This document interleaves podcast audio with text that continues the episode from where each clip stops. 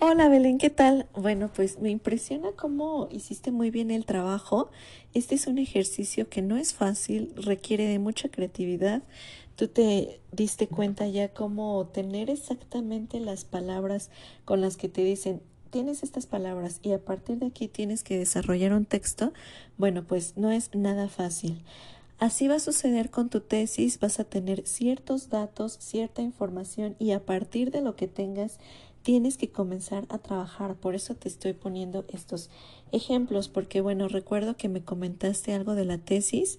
Recuérdame en qué momento vas, si ya iniciaste o si apenas estás buscando la información, etcétera.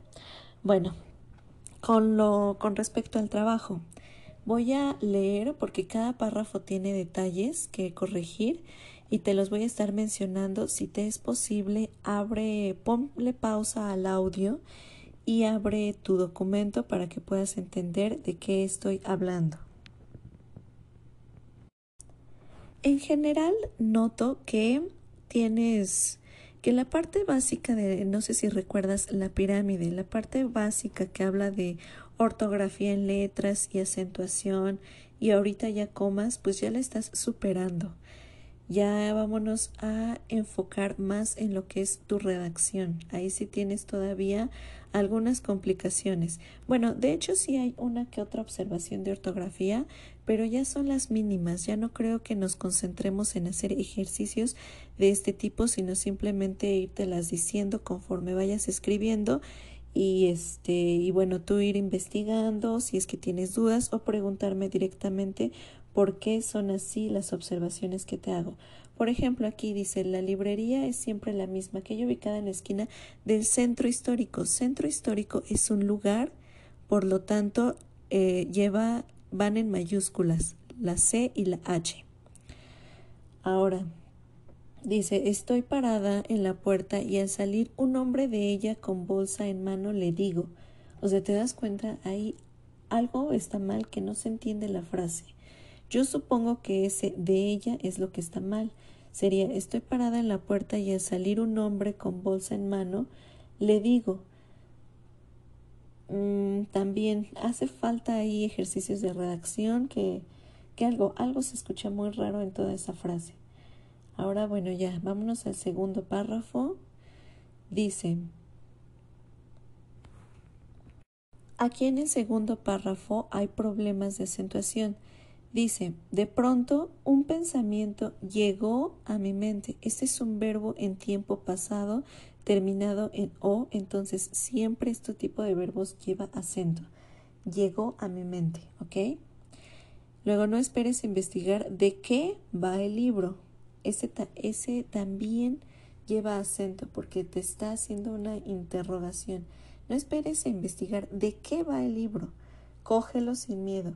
Uno nunca sabe cuán valiosa puede ser la lectura hasta que lo termina y no por tener un previo conocimiento de ella.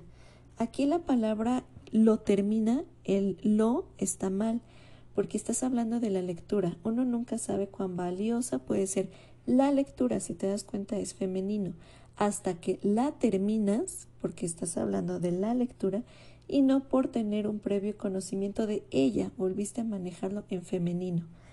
Entonces aquí es la, tener mucho cuidado con ese si es femenino, masculino, los objetos.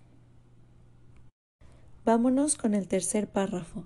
Aquí hay un problema de repetición de palabras. Estás repitiendo periódico tres veces.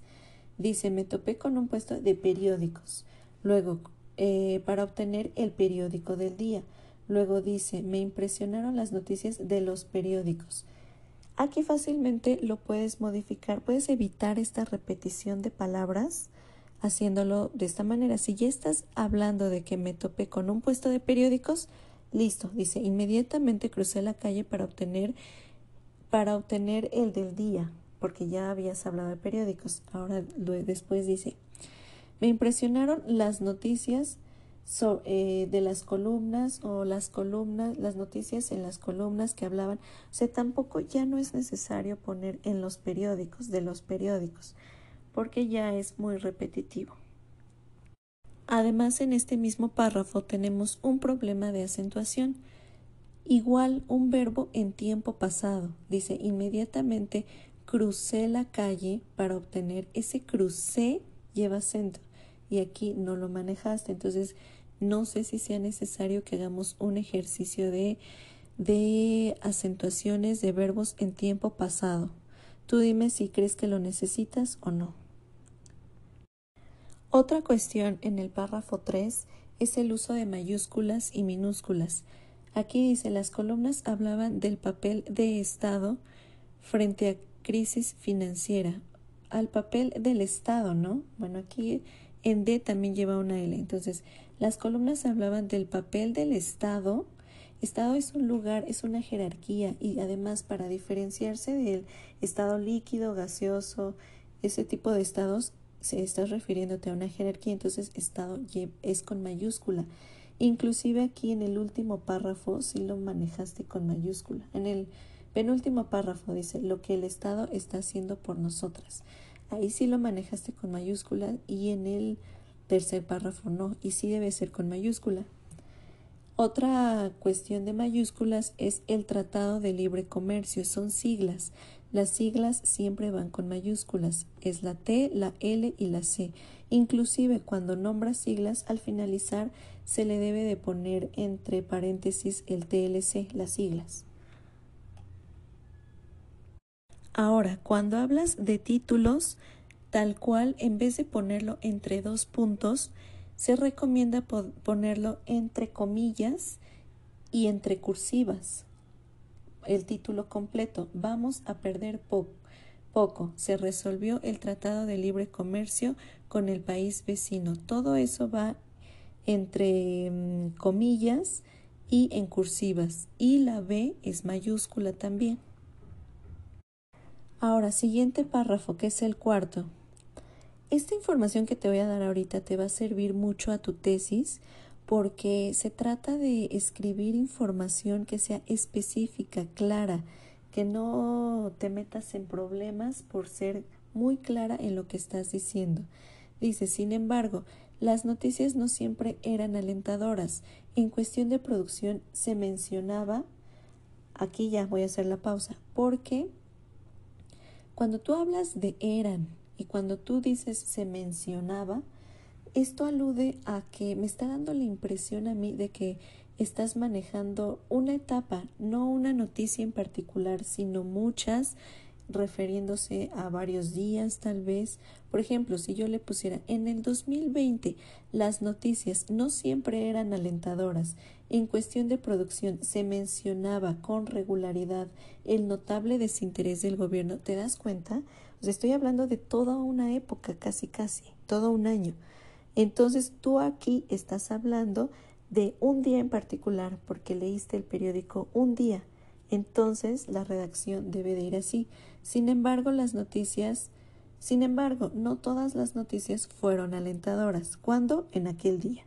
En cuestión de, de producción se mencionó el notable desinterés, o sea, no se mencionaba, se mencionó en aquella noticia.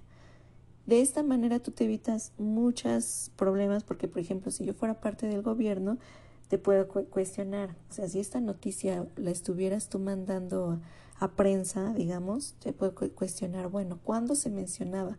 ¿Qué días, no? ¿Por qué dice se mencionaron casi, casi muchos días? Y no fue un día. Entonces esto te va a ayudar a que tú en tu, en tu tesis igual tengas mucho cuidado en manejar los verbos.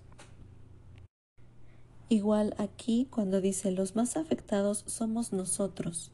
¿Nosotros quiénes? Bueno, ya habías hablado de que um, desinterés del gobierno hacia los trabajadores. Luego dice, punto, los más afectados somos nosotros, pero los trabajadores, o sea, es una amplia gama, ¿no? Trabajadores de, quién, de fábricas, de este, empleados, los empresarios también son trabajadores.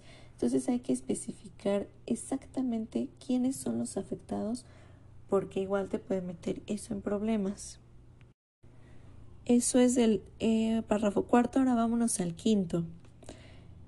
En este quinto no hay demasiadas observaciones, solo que se te fue por ahí una palabra, o sea, te faltó, porque se me impresiona la gente que no quiere saber cuál es el destino que va tomando la nación.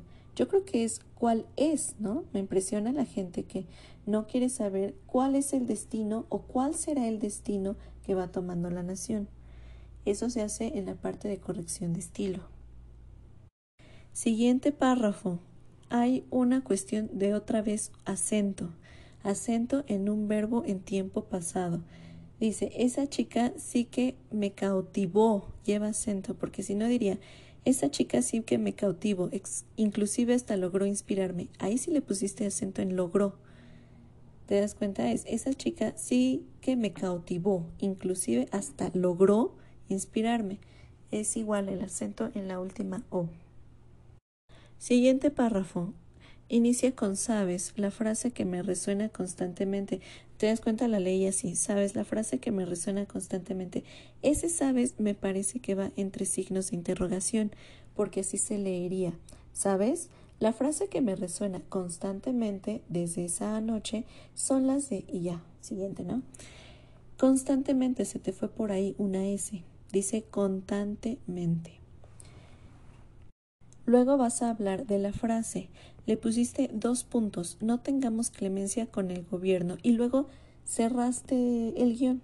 O utilizas dos puntos o utilizas guion. No puede ser una u otra.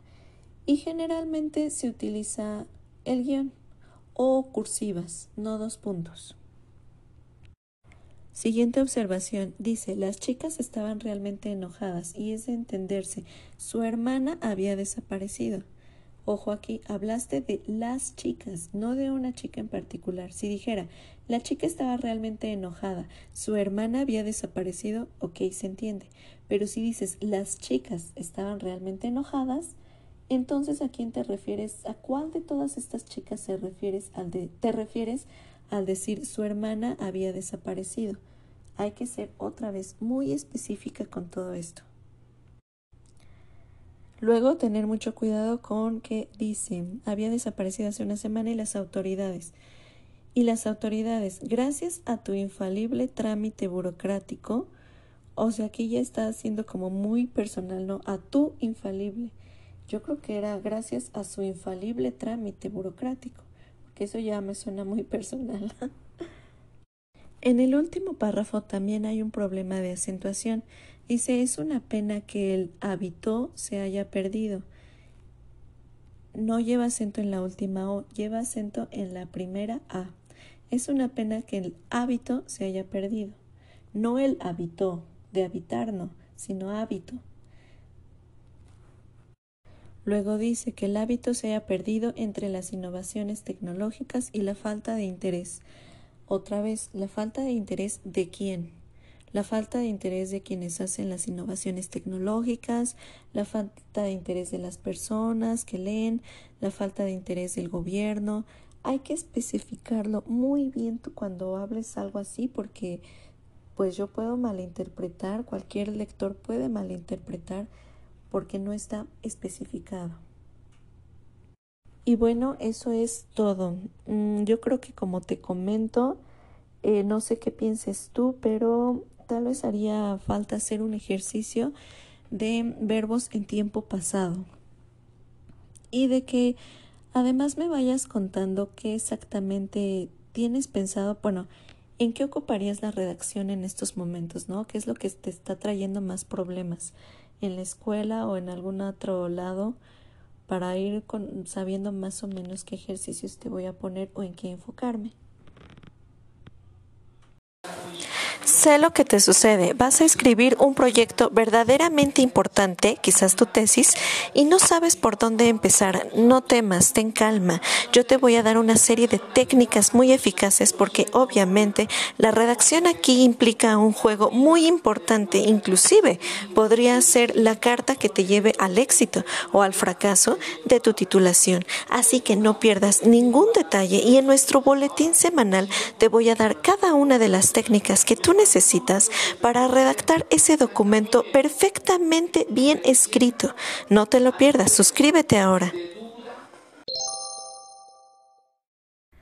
Tip para distinguir el C con acento del C sin acento.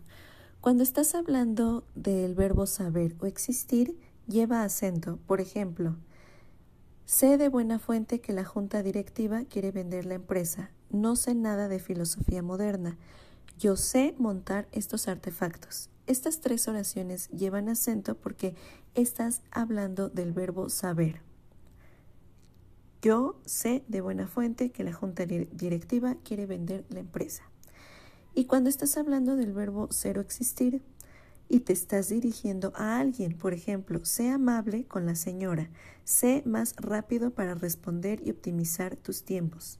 Este sé sí lleva acento y se refieren a verbos, como lo, ya lo comenté.